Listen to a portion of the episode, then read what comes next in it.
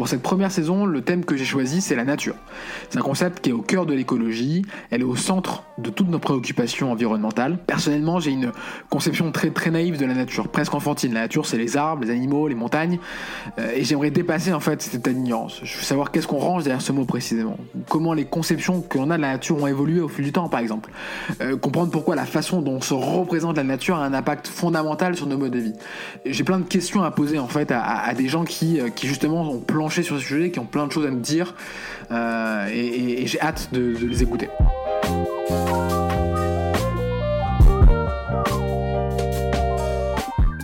Bienvenue dans ce deuxième épisode de, Nouvelle Époque.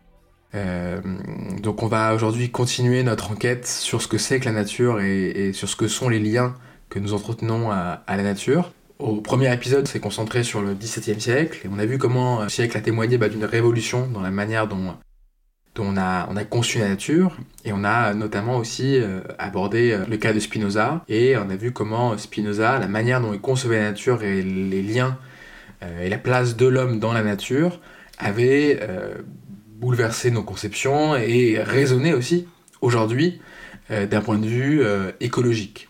Comment ça irrigue encore aujourd'hui nos réflexions et, nos considérations, et comment ça peut nous aider aussi à trancher des dilemmes qui, qui se posaient nous. Alors pour continuer un peu notre, euh, enquête, on va passer 18e siècle cette fois. C'est un siècle qui est très important parce que euh, il va y avoir en fond deux conceptions de la nature qui vont un peu se télescoper, voire s'affronter, de manière en fait de considérer la nature et euh, de considérer du coup notre lien à la nature. Et ce qui m'intéresse là encore une fois, c'est que on va voir que ces dissensions philosophiques et qui s'inscrivent dans un contexte historique particulier, eh bien, aujourd'hui, elle donne une signification particulière, en tout cas, elle, elle donne un appui à nos réflexions sur, euh, sur l'écologie, et elle, en les connaissant, en fait, on est en mesure, en fait, de se douter d'outils de réflexion qui nous permettent de mieux comprendre ce qui se passe aujourd'hui euh, et, et, voilà et de, de, gagner du coup euh, je sais pas en liberté peut-être mais en tout cas en pouvoir de réflexion et un pouvoir de compréhension sur les enjeux euh, de notre époque.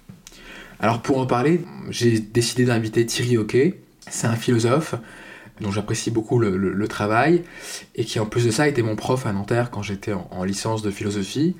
Et il est spécialiste voilà, de, euh, du XVIIIe siècle, entre autres, et, aussi des questions liées, euh, qui, font le lien entre philosophie et biologie. Et donc du coup, bah voilà, aujourd'hui, il va nous, euh, il va nous parler euh, de pourquoi ce XVIIIe siècle a été un instant charnière dans la manière de, concevoir notre rapport à la nature. Mais voilà, je vous en dis pas plus et bonne écoute. On va parler de la nature au, XVIIIe siècle. L'idée, c'est d'examiner un peu la, nature euh, sous l'angle de la providence, comme elle a été un peu conçue, théorisée, approchée à ce siècle-là. parce que siècles d'ébullition intellectuelle sont rencontrés bah, des scientifiques, des, des, philosophes, mais qui a encore un siècle encore euh, très, euh, très irrigué par, euh, par des conceptions chrétiennes, des conceptions aussi juives et autres. Et, et, donc on assiste un peu à une sorte de, en tout cas comme tel que je, je, le comprends, à une sorte de mix et de mélange des genres dans lequel la physique, la religion, la théologie vont un peu se mélanger. Et on va, on va un peu créer des nouveaux concepts de la nature, on va la voir différemment. Et, euh, et donc voilà. Cette nature qu'on va, qu'on va étudier là un peu dans, ce, dans cet épisode-là, c'est euh, la nature providentielle, donc théorisée par, plusieurs philosophes et hommes d'église de ce siècle-là. Première question que, que je vais avoir, au fond, c'est déjà, au XVIIIe siècle, qu'est-ce qu'on peut entendre déjà par, euh, par la providence? À quoi on se quand on parle de providence? De Dieu dans le monde en général, et par la providence, on entend euh, l'idée que Dieu aurait en quelque sorte préordonné le monde, aurait euh, prévu en quelque sorte, c'est ça le sens étymologique du mot, hein, providence c'est prévoir, il aurait prévu le déroulement des événements, il aurait donc créé le monde en ayant vu un peu tout ce qui allait se passer. Et du coup, euh, du fait de la sagesse infinie de Dieu, il aurait agencé les choses de manière à produire, euh, comme le dirait euh, Leibniz, le meilleur des mondes possibles. donc, il y aurait cette idée qu'une sagesse gouverne l'ensemble des événements du monde, et par là, on entend d'abord peut-être l'histoire humaine, mais aussi, au premier chef, les réalités naturelles. Donc, il y aurait une intelligence, en fait, qui serait, euh, en, quelque sorte, en quelque sorte, dans les choses. Et donc, du coup, d'accord, c'est-à-dire qu'en fait, la, nature, elle reçoit un sens, une, une structure, et, cette structure, du coup, elle est remontée vers quoi? C'est-à-dire vers, vers, une sorte de félicité, de justice, c'est-à-dire que Dieu investit euh, la totalité du monde, euh, la totalité de la nature, euh, et, et, il irrigue de quoi? De, bonté, de sagesse, d'omniscience. est-ce, qui, est-ce, qui, est-ce que la, le monde est traversé du coup par une finalité? Et si oui, quelle serait cette finalité pour les, pour, les hommes de, cette époque-là? D'accord. En fait, l'idée c'est que on parle de Dieu en général, mais en fait Dieu il se décline en différentes formes. Donc il y a par exemple la, la toute-puissance, ce qu'on appelait dans l'Antiquité Zeus ou Jupiter. Et puis il y a aussi la sagesse, c'est-à-dire Athéna ou Minerve. Et euh, donc Dieu, il est toutes ces choses-là. Il est à la fois euh, ce qui peut beaucoup, mais aussi ce qui a en vue le bien. Il est aussi euh, quelque chose, une, puissance libérale de création, au sens une puissance de, création vraiment profuse en fait. Mais aussi une puissance de création euh, qui a en vue le bien des choses. Alors, vous demandez quel est ce bien en fait, quelle est cette finalité Mais c'est précisément ça qui est difficile. Parce que euh, euh, souvent, on a pensé que ben, le monde était fait pour les êtres humains, par exemple. Mais ça veut dire quoi que le monde est fait pour les êtres humains? Est-ce que ça veut dire du coup que les humains ont une, une liberté d'utiliser tout ce qui est à leur portée, euh, dans leur propre intérêt et sans prendre aucun soin de, ce qu'ils euh, rencontrent. Euh, ça n'est pas sûr. Est-ce que les choses ont été faites pour l'utilité des humains, par exemple? Ben Ça, manifestement, ça n'est pas le cas parce que si on voit, par exemple, l'idée qu'il y a, il y a des, pucerons, il y a des, plein de pestilences, plein de maladies qui existent et qui, qui ne sont manifestement pas là pour servir les humains. Oui, à dire qu'elle nous empêche parfois de, de passer du bon temps, et qu'elle nous pollue un petit peu, etc. on aimerait bien qu'elle soit pas forcément là. Et du coup, ça, oblige en fait à, réfléchir, à complexifier en quelque sorte notre euh, représentation de ce que c'est que ce but. Est-ce que le but, il est moral? Est-ce qu'il faut que le monde soit le meilleur possible? Ou est-ce qu'il faut que le monde soit le plus utile possible aux humains? Ou euh, est-ce qu'il faut que le monde soit simplement euh, le plus beau possible au sens de le plus généreux dans la multiplicité des formes qu'il présente? Oui, il y a plein de, considérations possibles qu'on peut faire entrer pour questionner en quelque sorte ce que c'est que cette fin que Dieu avait en vue quand il a créé le monde. Et euh, pourquoi du coup à cette époque, Dieu on va considérer, Dieu est providentiel, alors du coup pourquoi, là c'est la nature qui devient objet de la providence. C'est-à-dire que euh, comment va, comment j'ai l'impression qu'il y a un, et peut-être je me trompe, l'impression qu'il y, a une rupture peut-être à ce moment-là où avant euh, Dieu était coupé un, peu du monde d'un point de vue transcendantal et, euh, et, et, le monde matériel était, était disjoint et le matérialisme, le monde matériel était peut-être réputé comme quelque chose d'impur, de, de vil, c'était le monde du désir, de la chair, etc. Et alors que dans, euh, dans cette conception, l'impression du XVIIIe siècle, là, la, providence de Dieu est passée dans la nature.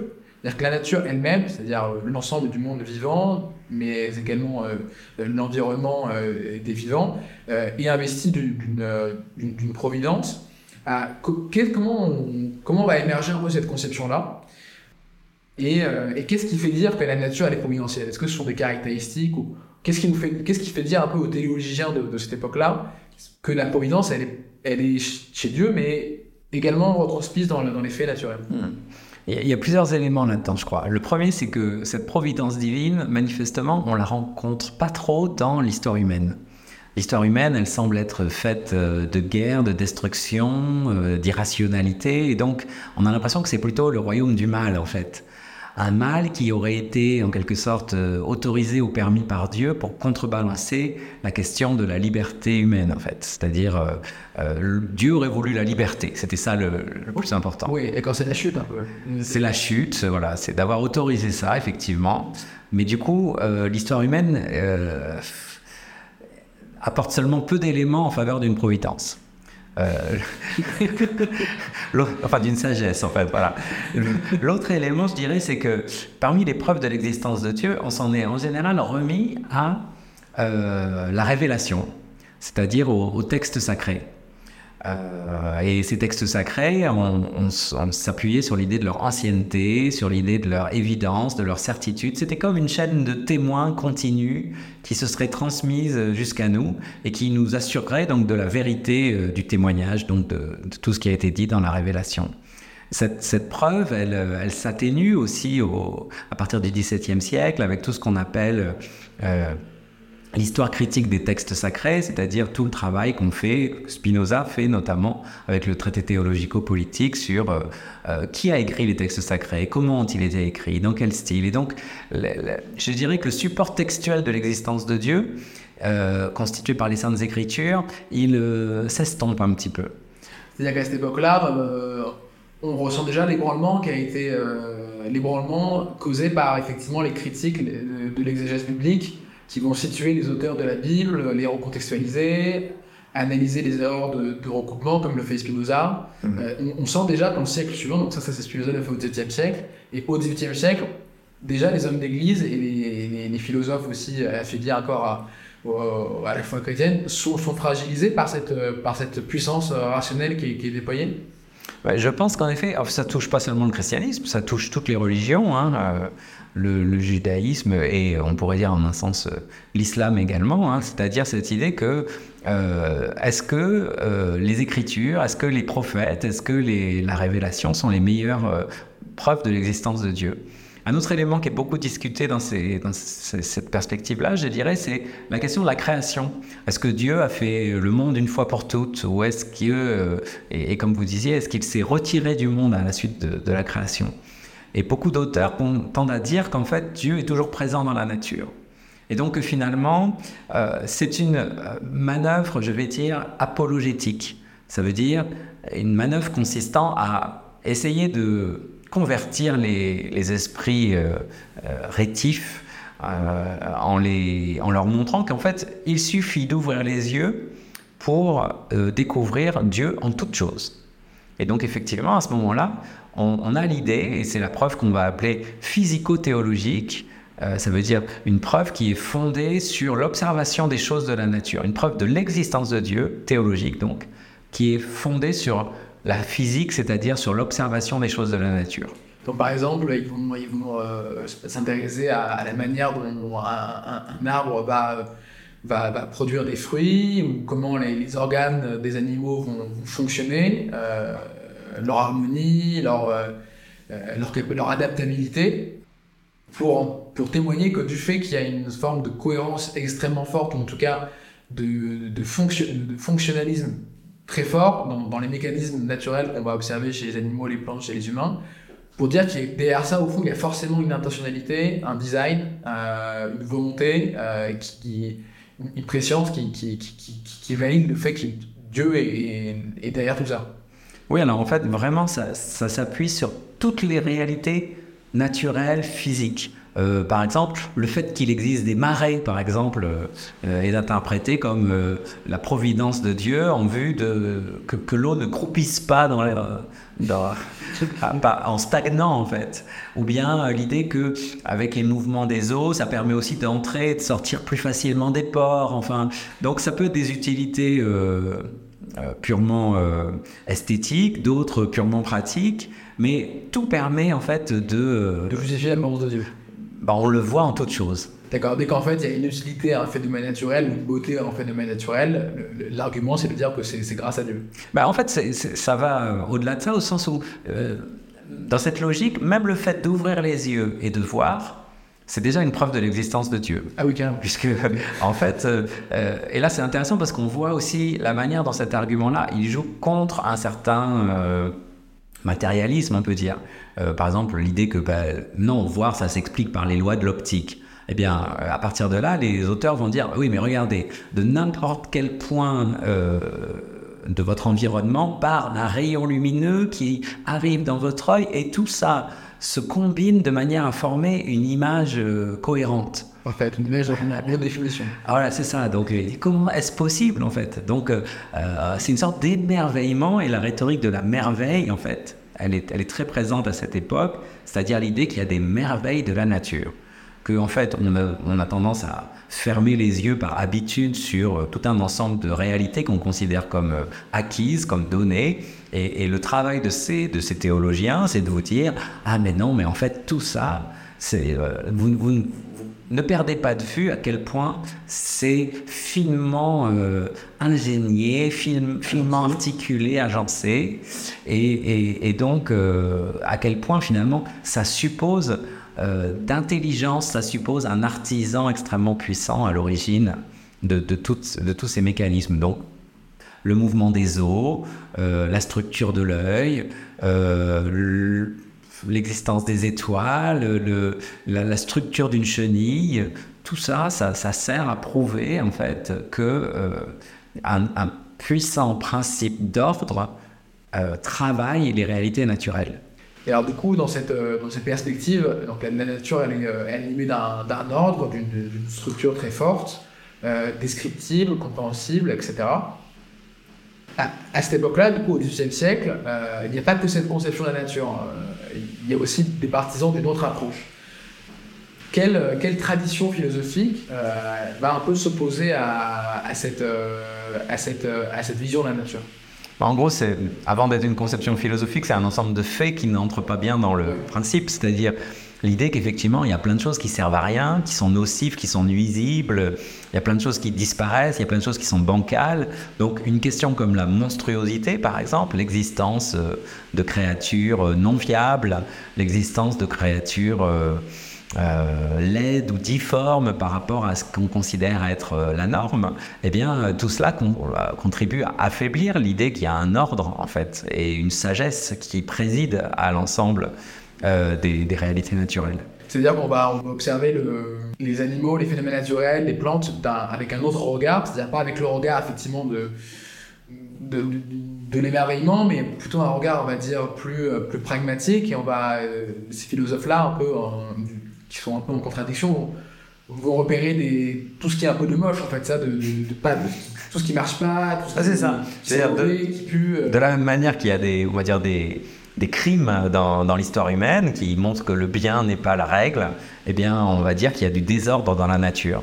Donc, euh, euh, bon, un, texte très beau du XVIIIe siècle, c'est un texte qui s'appelle La lettre sur les aveugles de Diderot, où il fait parler justement un aveugle, euh, Sanderson, et en fait, cet individu se, se, plaint en fait de de tous ces partisans de l'ordre, en fait. Oui, il se plaint de, l'ordre de la nature, parce que pour lui, c'est pas très ordonné au final. Bah oui, c'est ça. Il dit, mais pourquoi, euh, tout cet ordre dont vous me parlez, moi, je ne le vois pas. Et, du coup, euh, voilà, pourquoi est-ce que moi, en tant que euh, Sanderson, je n'ai pas accès à la vue, par exemple? Qu'est-ce que ça fait finalement de vivre dans un monde où on ne voit pas? Et, d'où ça vient en fait? D'où vient cette, cette, aberration, cet accident? Donc, euh, dans des textes comme ça, se formule l'idée que finalement, euh, l'histoire de la nature pourrait être une histoire accidentée, une histoire euh, contingente, une histoire faite de, de, de hasard, de réussite aléatoire. Donc euh, ça, ébranle véritablement euh, l'idée d'un ordre divin en, faisant valoir l'idée que peut-être que la nature est simplement une sorte d'enfant qui joue au dé comme ça, et puis on a des, tirages qui sortent, euh, mais sans intention préalable et sans prévision possible de finalement la nature du, tirage qui va réellement sortir. C'est une, conception de la nature qui est moins qui est moins rassurante euh, parce qu'au final, euh, elle ne postule pas qu'il y a une régularité dans la nature une finalité. Donc, elle ne donne pas de valeur propre à la nature. C'est-à-dire que euh, la nature, elle est, si la nature, elle elle pas ordonnée, c'est qu'elle est hasardeuse, chaotique, qu'elle peut nous servir comme elle peut aussi nous desservir, nous faire vivre comme nous détruire. Donc, ça crée aussi dans cette, dans cette contre-approche un, inconfort, je pense aussi, pour pour, pour, euh, pour, pour, euh, pour, la société, pour, pour, les, pour, les hommes, parce que euh, une nature qui, qui, qui, ne, revient pas, qui n'est pas régulière, c'est une nature sur laquelle ne doit pas compter. Et on ne sait pas si au fond c'est une amie, si on peut vraiment compter dessus. Donc là, elle est vraiment providentielle. Elle, peut être, elle peut être chaotique et donc elle peut, elle peut faire peur. Euh, et ce qui est intéressant, c'est de se dire, au fond, du coup, à ce siècle-là, il y a un peu ces deux approches, hein, je, résume, hein, l'approche plus providentielle, l'approche plus hasardeuse, dans la manière de voir la nature. Euh, comment ces deux approches-là vont, euh, vont gérer la place de l'homme? C'est-à-dire que si on est dans une optique providentielle, si la nature fait tout bien et qu'elle est, juste, du coup, quelle est la place de l'homme? C'est une place plutôt euh, d'observation, de, il doit louer cette nature, il doit, il doit vraiment être qu'adhésion. Est-ce que euh, ces philosophes-là, ils se placent dans une, dans une observation et dans une adoration?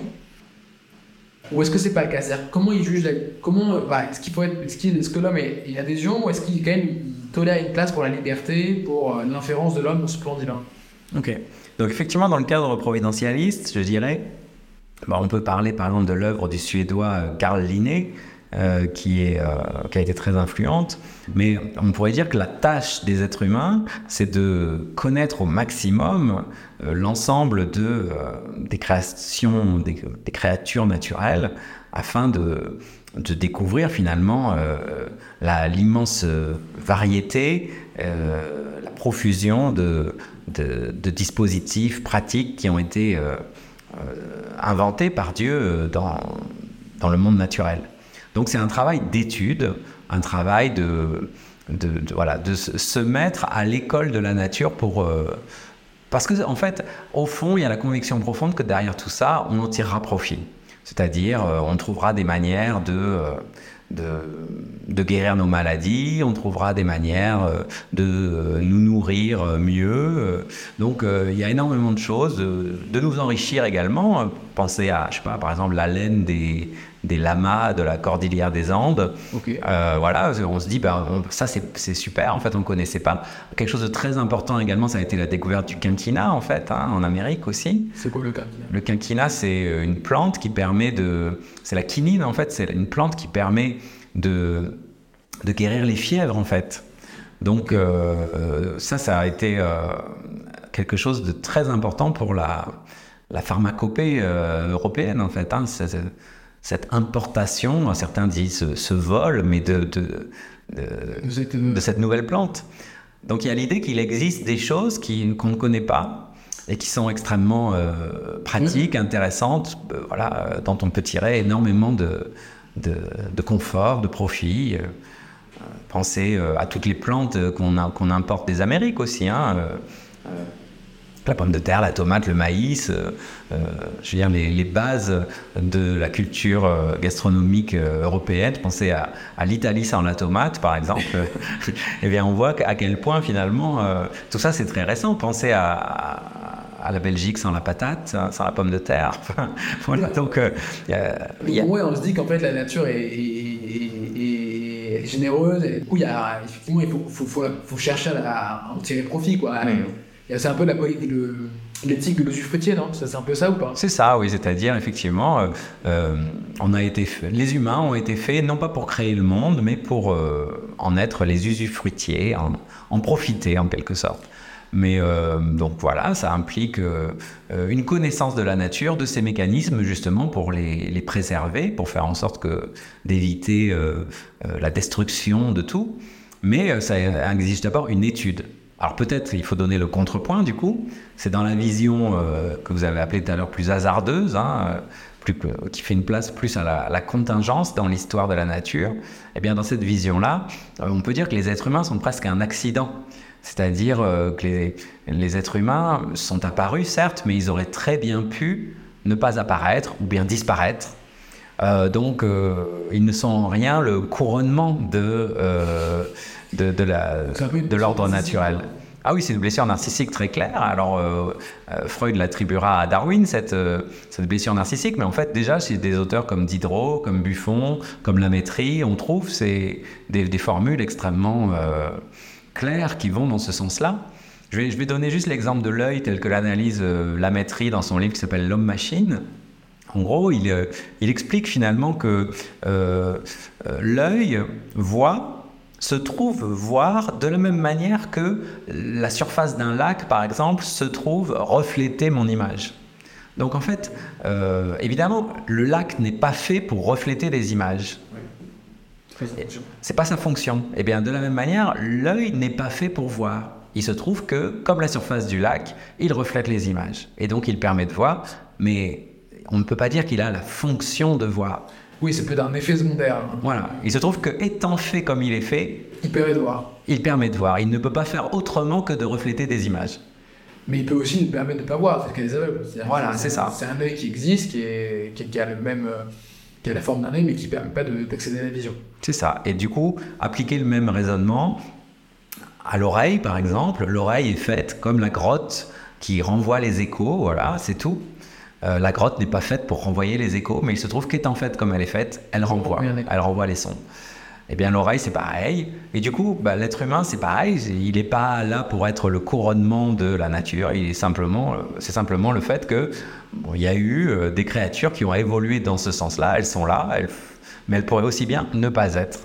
C'est pas une merveille. L'être humain n'est pas une merveille. Il n'a pas, il n'a pas de statut. il n'a pas de statut particulier en réalité, c'est ça? Non, ce sont des des machines euh, comme les autres et des machines euh, particulièrement sensibles et susceptibles d'être déréglées. Donc, euh, c'est pourquoi voilà, les humains sont extrêmement fragiles et, pourraient, on peut très bien imaginer une, histoire du, monde naturel dans laquelle les êtres humains soit ne seraient pas apparus, soit seraient voués à une disparition prochaine. Et donc, effectivement, c'est beaucoup moins rassurant, beaucoup plus précaire comme, euh, comme statut, hein, mm. comme condition. Euh, on passe d'une nature où, effectivement, bah, euh, très généreuse, très protectrice, où aussi il y a, peut-être j'aimerais revenir là-dessus, mais où aussi il y, a une, il y a une hiérarchie aussi. C'est-à-dire que la nature, elle est un peu en surplomb, parce qu'elle est divine, et dans la nature chaotique, là, la nature n'est pas en surplomb, elle est plus, elle est, elle est, contingente, elle fait émerger ce qu'elle peut, autant qu'elle peut.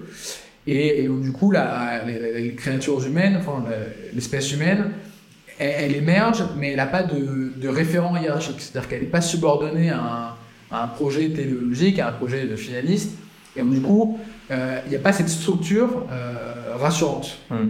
S'il n'y a pas de structure rassurante, c'est la question qui m'intéresse, mais s'il n'y a pas cette super structure rassurante, du coup, comment euh, ces philosophes qui soutiennent un peu cette théorie-là, comment ils font pour, pour, pour créer pour, penser un peu les comportements éthiques et vertueux. Ah oui, c'est assez compliqué, mais en fait, d'abord, l'idée, je vais prendre l'exemple du contemporain de Linné qui s'appelle Buffon, qui était le naturaliste du Jardin des Plantes à Paris, et qui, lui, euh, décrit beaucoup d'espèces dont il considère qu'elles sont euh, sur le bord de l'extinction. Euh, on pense par exemple au, dodo de la Réunion, de l'île Maurice. Euh, le dodo, euh, pour lui, c'est une sorte d'oiseau un peu monstrueux qui ne sait pas voler. C'est une sorte de monstre euh, fait espèce, en fait. Donc quelque chose qui n'est pas fait pour se maintenir. Il est très étonné aussi par l'exemple du paresseux, qui, qui, lui semble être une créature qui n'est pas faite pour survivre. Donc il identifie comme ça plein de... Ça te rappelle du coup, il se dit que ça marche pas si bien que ça? Ben, Il se dit oui, manifestement, la nature fait parfois des essais dont on a les, traces encore aujourd'hui, mais euh, il ne faudrait pas s'étonner que ces essais disparaissent. Euh, l'autre élément qui le frappe beaucoup, c'est qu'en fait, là où les providentialistes voient euh, une sorte d'équilibre harmonieux dans la nature, Buffon est très frappé par le fait que ce qui nous paraît être un équilibre est en vérité une sorte de justement d'équilibre. Pardon, je vais le dire autrement. Ce qui nous permet, ce qui nous paraît être une harmonie, est en réalité une sorte d'équilibre entre des forces contradictoires. Donc par exemple, euh, l'exemple qui est le plus développé, c'est celui du lièvre. Les populations de lièvres se multiplient beaucoup, mais elles sont aussi soumises à une destruction très importante euh, par les prédateurs, par les maladies, par euh, la chasse, etc. Et du coup, c'est ça qui fait qu'on a l'impression que la population de lièvres reste à peu près constante, c'est-à-dire que les lièvres n'envahissent pas tout ou ne disparaissent pas. Mais en fait, ce que dit Buffon, c'est que cette harmonie qui fait que, bon ben voilà, des lièvres, on en voit de temps en temps, il faut les chercher, mais on les trouve. Eh bien, cette harmonie-là est en fait le résultat de deux mécanismes euh, contradictoires et tous deux excessifs, c'est-à-dire que les lièvres se, multiplient hein, comme des lapins, et, et, qu'à l'inverse, on les, on les détruit énormément, on les chasse énormément, ils sont l'objet d'une prédation extrêmement intense.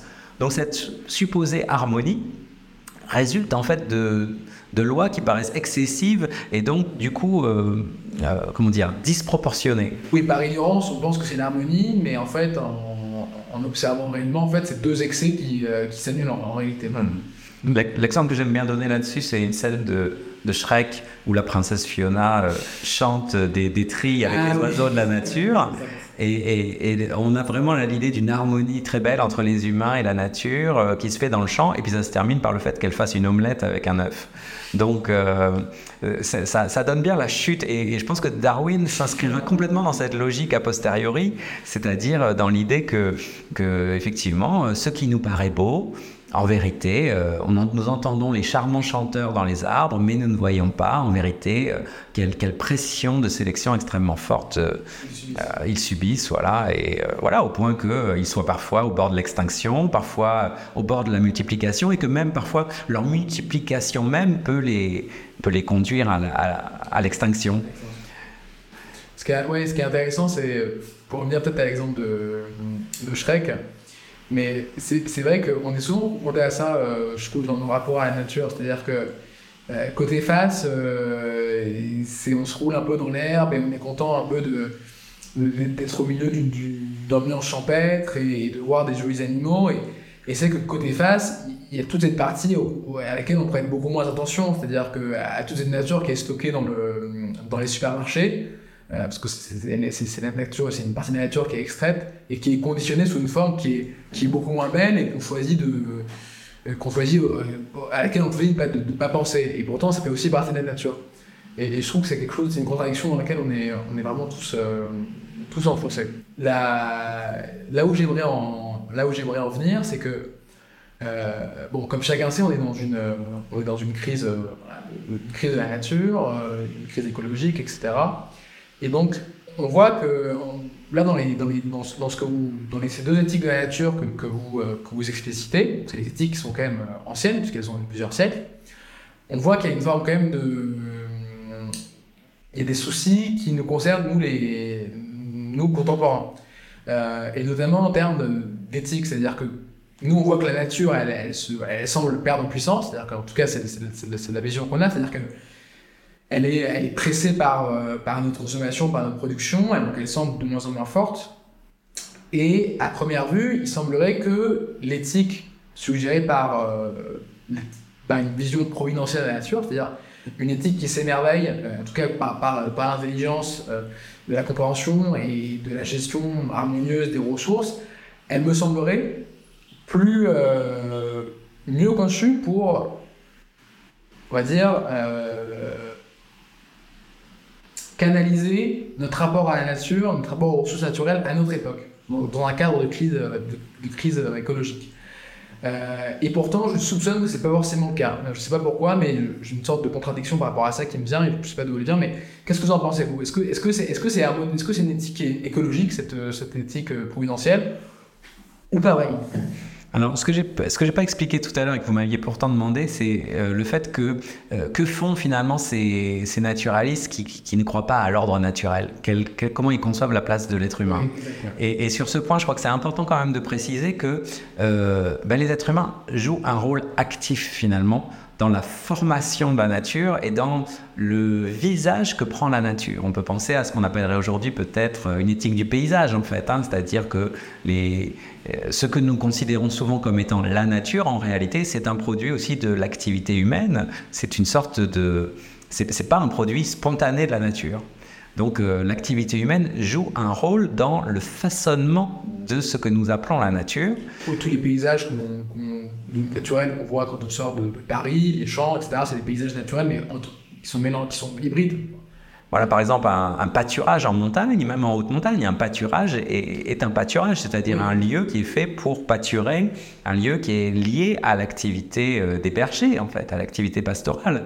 Euh, de la même manière, on peut dire euh, les, effectivement les, je sais pas, les vergers, les champs, les haies, etc. Tout ça, ce sont des, des, des réalités qui qui sont euh, façonnés par l'être humain. Et même, on peut dire, euh, pour Buffon, par exemple, le chien et le blé sont nos propres créations. Donc, on peut dire qu'il y a même des formes d'espèces vivantes, en tout cas, qui n'existeraient pas si nous n'étions pas là. Donc, c'est vrai, bien sûr, de tous les animaux domestiques, mais on peut étendre, en fait, ce raisonnement, je pense. C'est-à-dire que, euh, ce que ce qui nous est dit ici, c'est que finalement, les êtres humains forgent une nature à leur mesure, à leur image. Donc, euh, ça a, si vous voulez, une sorte d'ambivalence réelle. C'est-à-dire que d'un côté, on peut dire que les êtres humains par là peuvent euh, transformer. Oui, transformer, mais en fait, transformer à leur usage, mais peuvent aussi euh, conserver, préserver. Euh, comment dire C'est pas transformer, c'est pas forcément pour utiliser en fait. Non. Euh, transformer, ça peut être aussi un usage. Adapté à un usage qui peut être aussi un usage esthétique. Oui. C'est ça qui est important, je pense. C'est-à-dire que finalement, par leur présence, les êtres humains ne sont pas simplement des des, cueilleurs en fait, hein, qui sont là pour prélever dans la nature. Ils sont aussi des formateurs. Ils ont aussi un pouvoir d'action. Alors Buffon va très loin parce qu'en fait, il considère que euh, c'est aussi très proche de la pensée de Montesquieu à la même époque, dans l'esprit des lois, mais que les humains transforment le climat par leur barrage, par etc. Montesquieu cite dans, dans, dans, son esprit des lois euh, une loi, euh, je ne sais plus d'où, de Perse peut-être, où il dit le, le roi avait décidé que euh, tous ceux qui feraient venir euh, de l'eau dans les villes euh, pourraient avoir une sorte de comment on appelle ça de de rétribution de, rétribution ouais de une sorte de contrat qui, durerait longtemps sur ce. Donc en, enrichissant le pays on s'enrichit soi-même. Et, et, en fait ce qui est très intéressant c'est que Montesquieu explique que ça n'est pas la nature qui fait les rivières. Ce n'est pas la nature qui fait les rivières, ce sont les humains. Mais en fait que sans les êtres humains, l'eau n'est pas canalisée. Elle s'étend au premier marécage. Elle, stagne. Elle stagne, elle croupit, justement. Elle donne lieu à ce qui était l'horreur du XVIIIe siècle. Aujourd'hui, on est un peu revenu dessus, mais le marécage comme euh, lieu de, la pestilence, en fait. On les a chassés, les marécages. Oui, on les a chassés, on n'en voulait pas. Et donc, justement, mais en fait, c'est intéressant de voir ce marécage comme l'autre de la rivière, en fait. La rivière, avec ses, ses rives bien canalisées, qui mènent l'eau euh, d'un point à l'autre, qui donne de l'eau potable, qui permet la navigation, qui a des flux qui sont euh, réguliers, qui sont contrôlables. Euh, voilà, et, bon, alors on voit bien tous les problèmes que ça pose, hein, mais cette idée que finalement, euh, notre conception même de ce qu'est un paysage naturalise en fait des effets de l'activité humaine. Oui, sans le savoir. Sans le savoir. On pense que c'est la nature, en fait, c'est un Donc je trouve ça très important de lire chez Montesquieu cette idée que c'est l'être humain qui fait les rivières et pas la nature. Parce que ben, ça nous ça, nous enlève un, préjugé en fait sur ce qui est naturel. Je pas. Ouais, ouais. non, non, mais voilà, on est là, c'est ça la philo, c'est charger de point de vue sur un ensemble de choses. Donc, euh, euh, on voit bien l'ambivalence de chacune de ces positions. Euh, d'un côté, on pourrait dire la, la, version providentialiste, elle nous invite à aller étudier les merveilles de la nature et donc à les connaître, à les respecter comme des créations de la divinité. Elle leur donne une valeur. Donc tout ça, c'est positif, mais en même temps, elle fait de nous aussi des usufruitiers, c'est-à-dire des profiteurs, des préleveurs, des cueilleurs, des sans nécessairement peut-être mettre de limites dans cette affaire. C'est-à-dire, si ce providentialisme, il est anthropocentriste, anthropofinaliste, s'il vise l'être humain, en in fine, à ce moment-là, eh bien, euh, on peut dire que l'être humain peut faire ce qu'il veut et se servir hein, de la nature. Et, puis aussi, ça peut aussi nous rendre passifs aussi, parce que euh, effectivement, la nature, la nature, peut produire des désavantages pour nous, et effectivement, elle est dans une optique de passivité vis-à-vis de la nature, aussi on peut du coup être, euh, être plus, euh, on va dire, être plus vulnérable au fait qu'on se réserve, ne se réserve pas le droit de modifier aussi les processus naturels. Oui, oui. Vous avez raison de souligner ce point, c'est-à-dire effectivement, qu'est-ce qu'on fait par rapport aux pestilences, qu'est-ce qu'on fait par rapport à ce qui est nuisible à notre activité ou nuisible à nous-mêmes, qu'est-ce qu'on fait par rapport aux maladies. Et on voit bien que les êtres humains ne sont pas justement dans cette passivité, puisque face aux maladies, la plupart du temps, les êtres humains essayent de se soigner. Hein. Donc, euh, c'est cette. Euh, Et c'est compréhensible, hein, oui, mais en fait, euh, euh, c'est pas évident en fait de se soigner. Euh, c'est Oui, pas, non, c'est pas évident. c'est pas évident, non, parce qu'on peut justement, si on est naturaliste jusqu'au bout, on peut dire qu'il faut laisser faire la nature. Faut se laisser mourir. Il, f- il faut se laisser mourir, c'est Dieu qui le veut. Donc, vous voyez, enfin, euh, Oui. euh, il suffit de relire La peste d'Albert Camus pour bien voir toutes ces, toutes ces tensions qui sont bien mises en avant, je trouve, euh, de manière passionnante. De l'autre côté, la vision euh, euh, contingente de la nature, elle, euh, effectivement, on pourrait dire, elle ne respecte rien, elle n'a rien à respecter puisque tout est le produit du hasard. Mais justement, elle insiste davantage sur notre responsabilité, en fait. Le monde sera ce que nous voulons qu'il soit Le monde sera ce que nous voulons qu'il soit. Et donc, ici, on voit bien que, à ce moment-là, euh, les êtres humains sont pas dans une euh, position en quelque sorte extérieure au monde. Ils sont véritablement dans le monde, acteurs, avec euh, une responsabilité et euh, voilà des le devoir d'avoir une vision, je dirais. Oui, c'est intéressant ce que vous dites là. Mais ce, que c'est le, corollaire de la responsabilité, c'est-à-dire que si en fait la nature, enfin, parce qu'elle peut, elle donne un pouvoir au fond à certaines de ces espèces, euh, du coup ça et qu'elle elle-même n'a pas vraiment de sens, ça confère une responsabilité aux- aux- à certaines espèces, dont notre espèce à nous. Et, euh, et- mais du coup, ça, ça incombe à un- une, une- une vision, c'est-à-dire qu'une une, une réflexion, une, une, une capacité à discerner à- et à, et à formuler aussi un projet. Ça implique des arbitrages et ça implique de la politique aussi, en fait. Donc, euh, c'est pas confortable. C'est pas confortable. Non, Euh, parce que c'est une, une grande responsabilité. Une grande responsabilité euh, par rapport aux espèces, par rapport à notre espèce elle-même, parce qu'en fait, finalement, même notre espèce, on peut décider d'en faire ce qu'on veut. hein. On peut considérer qu'on peut l'améliorer, on peut considérer qu'elle est, euh, qu'elle est perfectible, hein, puisqu'elle est produit d'un hasard. Donc, euh, voilà. Et puis, par rapport à la planète en général, au paysage, au climat, etc. Donc, ça, ça- insiste véritablement sur le fait que nous sommes partie prenante de cette affaire et qu'il nous appartient quand même de, de faire un ensemble de choix pour que cette planète soit vivable, en fait. Ça insiste beaucoup plus donc sur euh, la dimension active euh, plutôt que de s'en remettre à l'idée que d'une bonté euh, primitive et primordiale des choses à laquelle finalement on pourrait juste s'en remettre.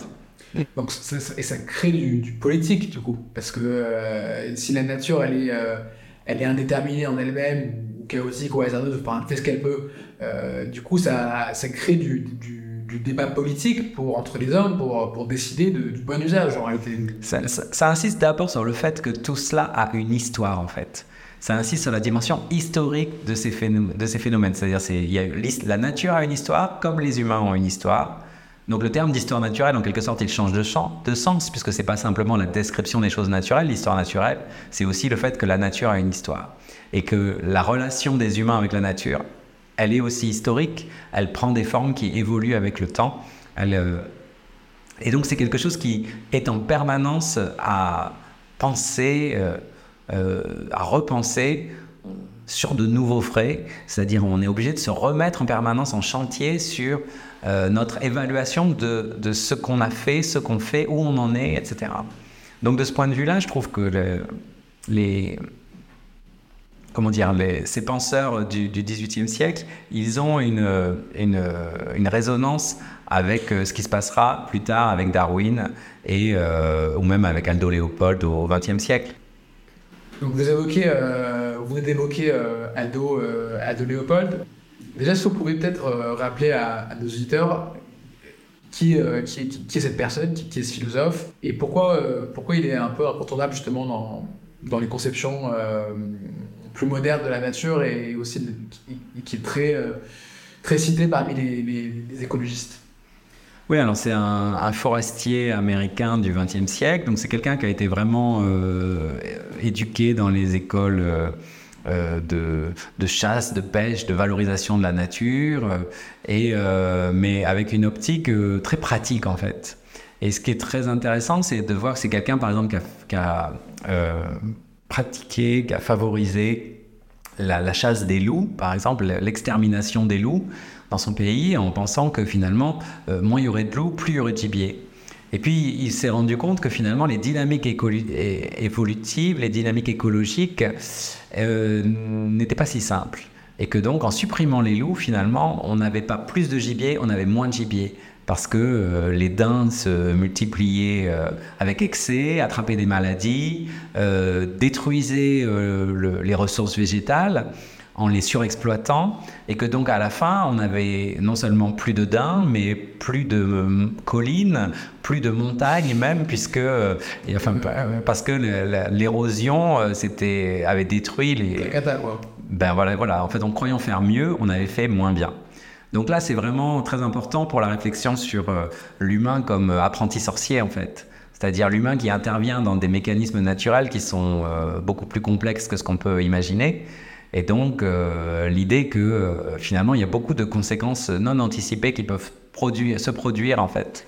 Euh, donc, c'est très important cette idée de finalement, c'est intéressant de voir que à ce moment-là, l'être humain réalise que même dans, dans, son propre intérêt, pour son propre usage, il faut connaître la nature et il faut peut-être respecter certains équilibres. Donc, c'est véritablement le cœur de la pensée écologique en fait. Alors évidemment, il est aussi connu pour une formule très célèbre qui, invite à euh, penser comme une montagne. Hein. Donc euh, c'est cette idée aussi qu'on doit sortir de notre propre point de vue euh, limité et utilitaire pour un peu s'élever à la hauteur justement de ces écosystèmes, on peut dire. C'est-à-dire que c'est sortir, oui, effectivement, c'est adopter un point de vue écosystémique sur, sur les relations naturel, c'est ça? Oui, mais ce qui, ce qui m'intéresse, c'est que c'est pas seulement un point de vue euh, mystique, c'est un point de vue euh, qui est premièrement euh, appuyé sur une connaissance meilleure des mécanismes naturels, donc une, une connaissance meilleure des, des, des, lois de la nature, finalement, des fonctionnements naturels, et des dynamiques écologiques. Et puis c'est aussi une approche dans laquelle l'être humain n'est pas exclu en fait. L'être humain fait partie prenante de cette affaire et intervient en fait sur les dispositifs naturel. Donc c'est très important de voir aussi que, euh, du coup, c'est aussi certains états de la technique qui, qui, qui, ont des effets directs sur la nature. Par exemple, euh, Léopold analyse euh, dans son almanach d'un comté des sables le fait que, par exemple, on, on tond les bordures de manière toujours plus précoce, toujours plus exigeante. Et en fait, en, faisant ça, on empêche certaines plantes euh, caractéristiques du paysage américain de l'époque, des grandes plaines, euh, certaines plantes de, pousser, de fleurir et donc de se propager. Et donc on, conduit ces plantes à l'extermination, tout simplement parce qu'on a certaines pratiques de la gestion des, talus, on va dire, euh, qui ne sont pas respectueuses ou qui ne sont pas adaptées. Donc en fait, à ce moment-là, Léopold introduit la notion de ce que nous chérissons. Et cette notion de ce que nous chérissons, ce que nous voulons, ce que nous valorisons en fait, n'a rien à voir avec la valeur au sens économique du terme, c'est-à-dire la capacité qu'on a d'exploiter un territoire pour en tirer le plus de, revenus possible. Euh, ce que nous chérissons, c'est aussi ce que nous souhaitons préserver. Et donc, il incarne vraiment, je trouve, euh, euh, cette, une sorte d'équilibre magnifique entre, on va dire, science de la nature au, au sens euh, biologique, écologique, mais aussi prise en compte de, l'intérêt humain au-delà de la sphère proprement économique, et une sorte de, malgré tout, de sensibilité pour la nature et euh, une sorte de, comment dire, d'amour de la nature et de respect pour la nature et la beauté de la nature. Donc c'est quelque chose de très américain aussi, au sens où c'est euh, une sorte d'admiration pour euh, les grands fauves, les grands espaces, et, une sorte de, sentiment de, de, de, respect devant quelque chose qui est plus grand que nous, mais face auquel nous ne devons pas minorer notre pouvoir de nuisance non plus. Donc c'est un, un, bel équilibre qui, qui, définit quoi. Oui, je trouve que c'est... Je pense équilibré. Voilà, c'est équilibré. équilibré, donc en fait, entre des tendances contradictoires et puis surtout euh, qui ne fait pas l'impasse euh, sur, euh, sur les sciences. Et ça, c'est très important. Parce que, en fait, au fond, ça, ça, c'est un peu le fil euh, directeur ou implicite de tout ce qu'on a dit depuis le début. Là, c'est cette idée que connaître la nature, c'est très important. Euh, après, ce qu'on fera de notre connaissance, ça ça, ça, nous regarde, entre guillemets, ou c'est une autre affaire. Mais en tout cas, on ne peut pas euh, se contenter de diviniser la nature, de mythifier la nature, de... Non, c'est un, discours de, surface, on va dire, un discours généreux, mais qui n'est pas, pas toujours facile de retranscrire d'un point de vue factuel ou dans les faits. Oui, mais c'est un discours qui est extrêmement prégnant aujourd'hui, euh, cette idée qu'en fait, euh, certaines personnes euh, seraient en, connexion particulière avec des puissances irrationnelles. bon, voilà, moi, c'est pas trop ma tasse de thé, en fait. Je, je, pense que les sciences de la nature ont un rôle à jouer dans toute leur diversité. Euh, leur efficacité, je ne sais pas, parce que comme je vous dis, elles ne prescrivent pas forcément des usages, ces sciences de la nature. mais voilà, avoir une idée précise de ce que c'est que la biodiversité, avoir une idée précise de, donc de l'inventaire du vivant, avoir une idée précise des, des mécanismes euh, écosystémiques, euh, comprendre mieux davantage euh, l'impact de nos pratiques sur les, les ressources air, eau, etc., qu'on a toujours considérées comme acquis en quelque sorte. Donc tout ça, c'est des questions tout à fait décisives euh, et, je pense que les scientifiques ont, un rôle déterminant à jouer. On, le voit par exemple sur la question euh, climatique. Aujourd'hui, euh, les, scientifiques sont en, première ligne. voilà. Le GIEC, c'est un peu le. C'est leader sur c'est clairement le, la voix leader sur le sujet. Vous disiez tout à l'heure que donc Aldo Léopold, il disait, il, promouvait une autre, une autre définition de la valeur. Il, bon, il y a une valeur économique qui règle forcément dans nos sociétés parce que c'est le, système qui, permet de mesurer en fait la valeur de la marchandise, euh, la capacité à consommer. Et donc c'est une grille de lecture.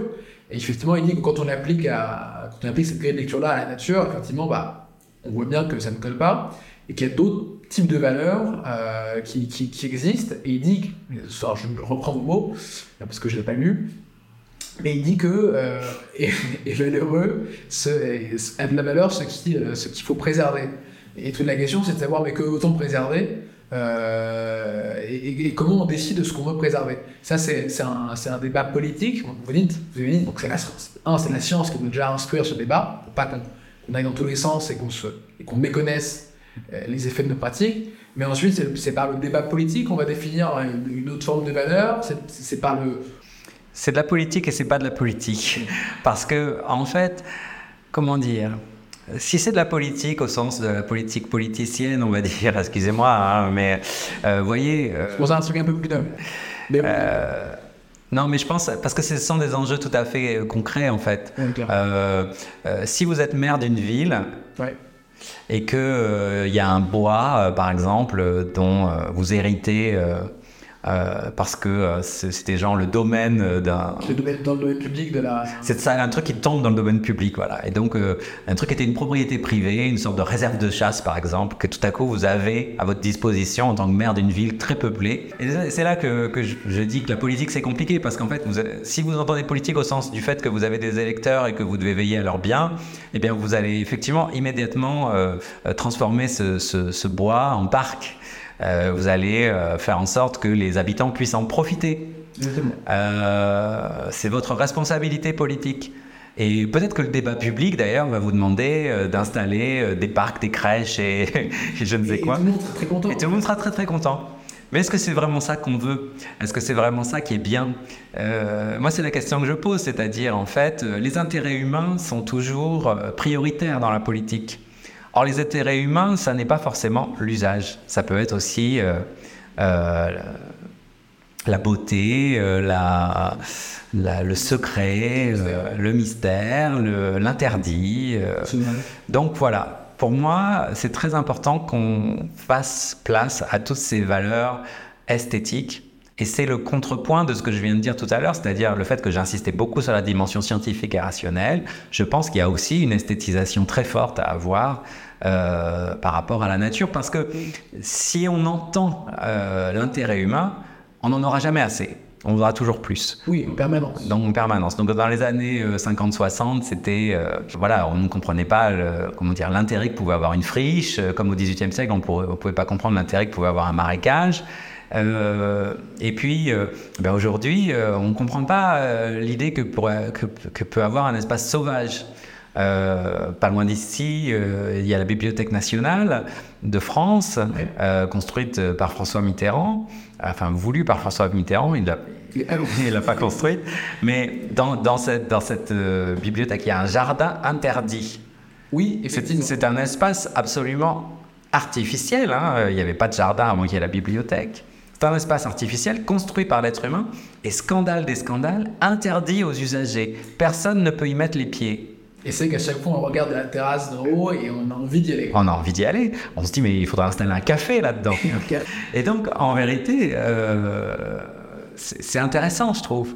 Parce qu'on a affaire à un espace complètement artificiel, mais qui est une sorte de réserve sauvage un peu. Alors, j'imagine que c'est très contrôlé, qu'il y a beaucoup de justement de jardiniers, d'écologues qui s'occupent de faire en sorte que ça soit comme c'est.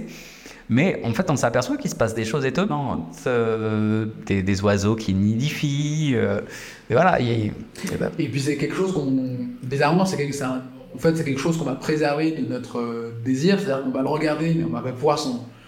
On va pouvoir s'en accaparer, c'est qu'on va pouvoir utiliser ce, parc. Mais le fait aussi de pas pouvoir en fait l'utiliser, ça satisfait aussi un autre désir, qui est un désir aussi plus contemplatif, euh, plus propre aussi à l'imaginaire, c'est qu'on va aussi fantasmer sur tout ce qu'il peut y avoir dans ce parc, tout ce qui s'y passe, du fait que justement ils sont interdits d'y aller. Et, c'est intéressant aussi, je trouve. C'est bien d'avoir des choses qui nous résistent en fait, des choses qui sont pas là pour notre euh, petit plaisir.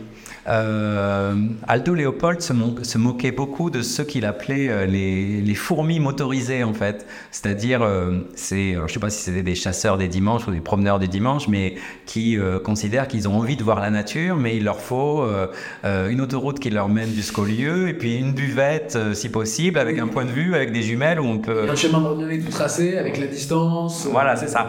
Donc en fait, nous sommes tous plus ou moins des, des fourmis motorisées hein, par, par certains moments. Mais en fait, ce qui est intéressant, c'est d'imaginer qu'il y a un autre rapport à la nature qui est possible. Et euh, peut-être, je ne sais pas si c'est un, un rapport qu'on peut dire plus authentique, en tout cas un, ra- un rapport différent.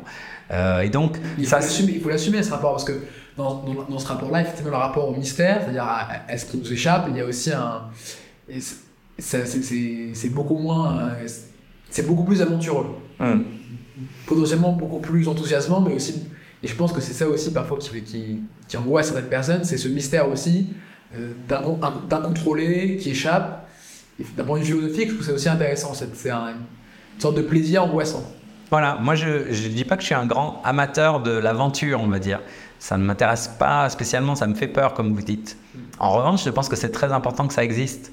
Euh, des, des territoires euh, euh, sauvages, hein, en fait. Ça n'existe pas, on sait bien aujourd'hui, ça n'existe pas, ça n'existe plus, mais quelque chose qui nous, qui nous confronte à une puissance qui n'est pas nôtre, à quelque chose qui n'est pas nous. C'est ça la définition première de la nature. C'est l'altérité. C'est l'altérité, c'est cette, euh,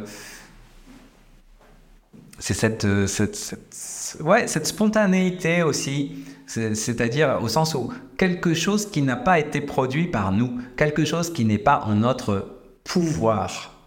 C'est tout le contraire de, de, de ce que j'évoquais tout à l'heure avec euh, une sorte de, de responsabilité des humains sur tous les aspects de la vie naturelle. C'est tout le contraire. Mais c'est la coexistence de deux approches. Ouais, et, et c'est important euh, malgré tout que bah, fin- finalement régulièrement nous sommes euh, euh, ramenés à cette euh, fragilité de la vie humaine, à cette fragilité de ce à quoi nous tenons. Euh, C'est bien et- qu'on fasse tout pour essayer de ne pas s'en apercevoir parfois. Parce qu'on essaie de toujours se protéger de cette vulnérabilité. On essaie toujours de se protéger de la, de la prise de conscience Oui, de bien la sûr. vulnérabilité. bien sûr, mais euh, Et ben on n'y arrive jamais. on n'est pas encore euh, rendu, comme on dit, on n'est pas encore rendu s'agissant. Pardon. Voilà, on n'est pas encore rendu s'agissant du contrôle, par exemple, de toute la dimension météorologique. hein. Donc euh, voilà, tout, tout ça, c'est ça, c'est un aspect de, de la puissance euh, ensauvagée, la puissance un peu destructrice. Mais moi, ce que je trouve extraordinaire, c'est euh, c'est justement la, quand, ce que je disais, la spontanéité du vivant, c'est-à-dire le simple fait de voir pousser une graine, de voir une plante s'épanouir. Euh, voilà, donc l'ambivalence, c'est ça, c'est que euh, peut pas en rester à cette admiration devant, à cet émerveillement devant euh, la spontanéité naturelle. Euh, parce qu'on sait très bien que cette spontanéité naturelle, là, cette beauté de la vie, euh, elle, elle peut cacher le pire comme le meilleur. Oui, ça peut vraiment quoi. Ça peut être un faisait. Donc voilà, il y a, y a, un très beau film qui s'appelle Life justement, qui montre, ça se passe dans l'espace, on trouve un, petit germe qui pousse et c'est tellement mignon au départ, on lui donne un nom et tout, puis en fait ça devient un blob, une monde qui, qui, qui, dévore, qui dévore tout le monde. Donc c'est ça l'ambivalence de la vie en fait. Euh, et c'est ça qui, résume aussi bien notre entretien d'aujourd'hui, c'est-à-dire cette tension entre une admiration devant les merveilles de la nature et euh, un effroi devant euh, finalement les puissances de destruction et de d'invasion, voilà, qui, qui, si elles sont incontrôlées, les livrées à elles-mêmes produisent le pire. Donc tout ne dépend pas de nous, mais il, a, il nous appartient de faire en sorte que ce soit le plus beau, le plus riche possible. Et là, évidemment, là, il y a matière à débat, évidemment. Et une nature plus hasardeuse, eh bien, résonne aujourd'hui beaucoup, puisque on est partagé entre, d'un côté, effectivement, l'idée qu'il faille préserver la nature, la conserver, en la mettant à l'abri bah, de notre appétit, qui, euh, notre appétit humain qui, est sans limite, et en même temps, euh, avec, avec le contrepoint aussi, qu'il qui, faut souligner, c'est que malgré tout aussi, on, transformer la nature, c'est aussi, en tant qu'espèce, aménager, améliorer les conditions de notre existence. Voilà, si, on, fait évoluer les, certains processus naturels et qu'on les, modifie dans une certaine mesure, bah, ça nous permet de mieux nous soigner, de mieux nous nourrir, par exemple. Et donc, il y a une dichotomie, il y a un paradoxe par rapport à ça, dans notre, dans notre conscience écologique, entre euh, cette éthique du respect et cette éthique euh, de la transformation. Voilà, donc je vous laisse euh, méditer sur, euh, sur cette question-là. Et j'espère que euh, cet épisode vous a plu et que ça a permis de, de, mieux comprendre euh, certaines choses et vous a donné voilà, matière à, à réflexion et matière à débattre peut-être. Et n'hésitez pas à mettre un, un avis sur votre plateforme d'écoute et à vous abonner, ça fait toujours plaisir.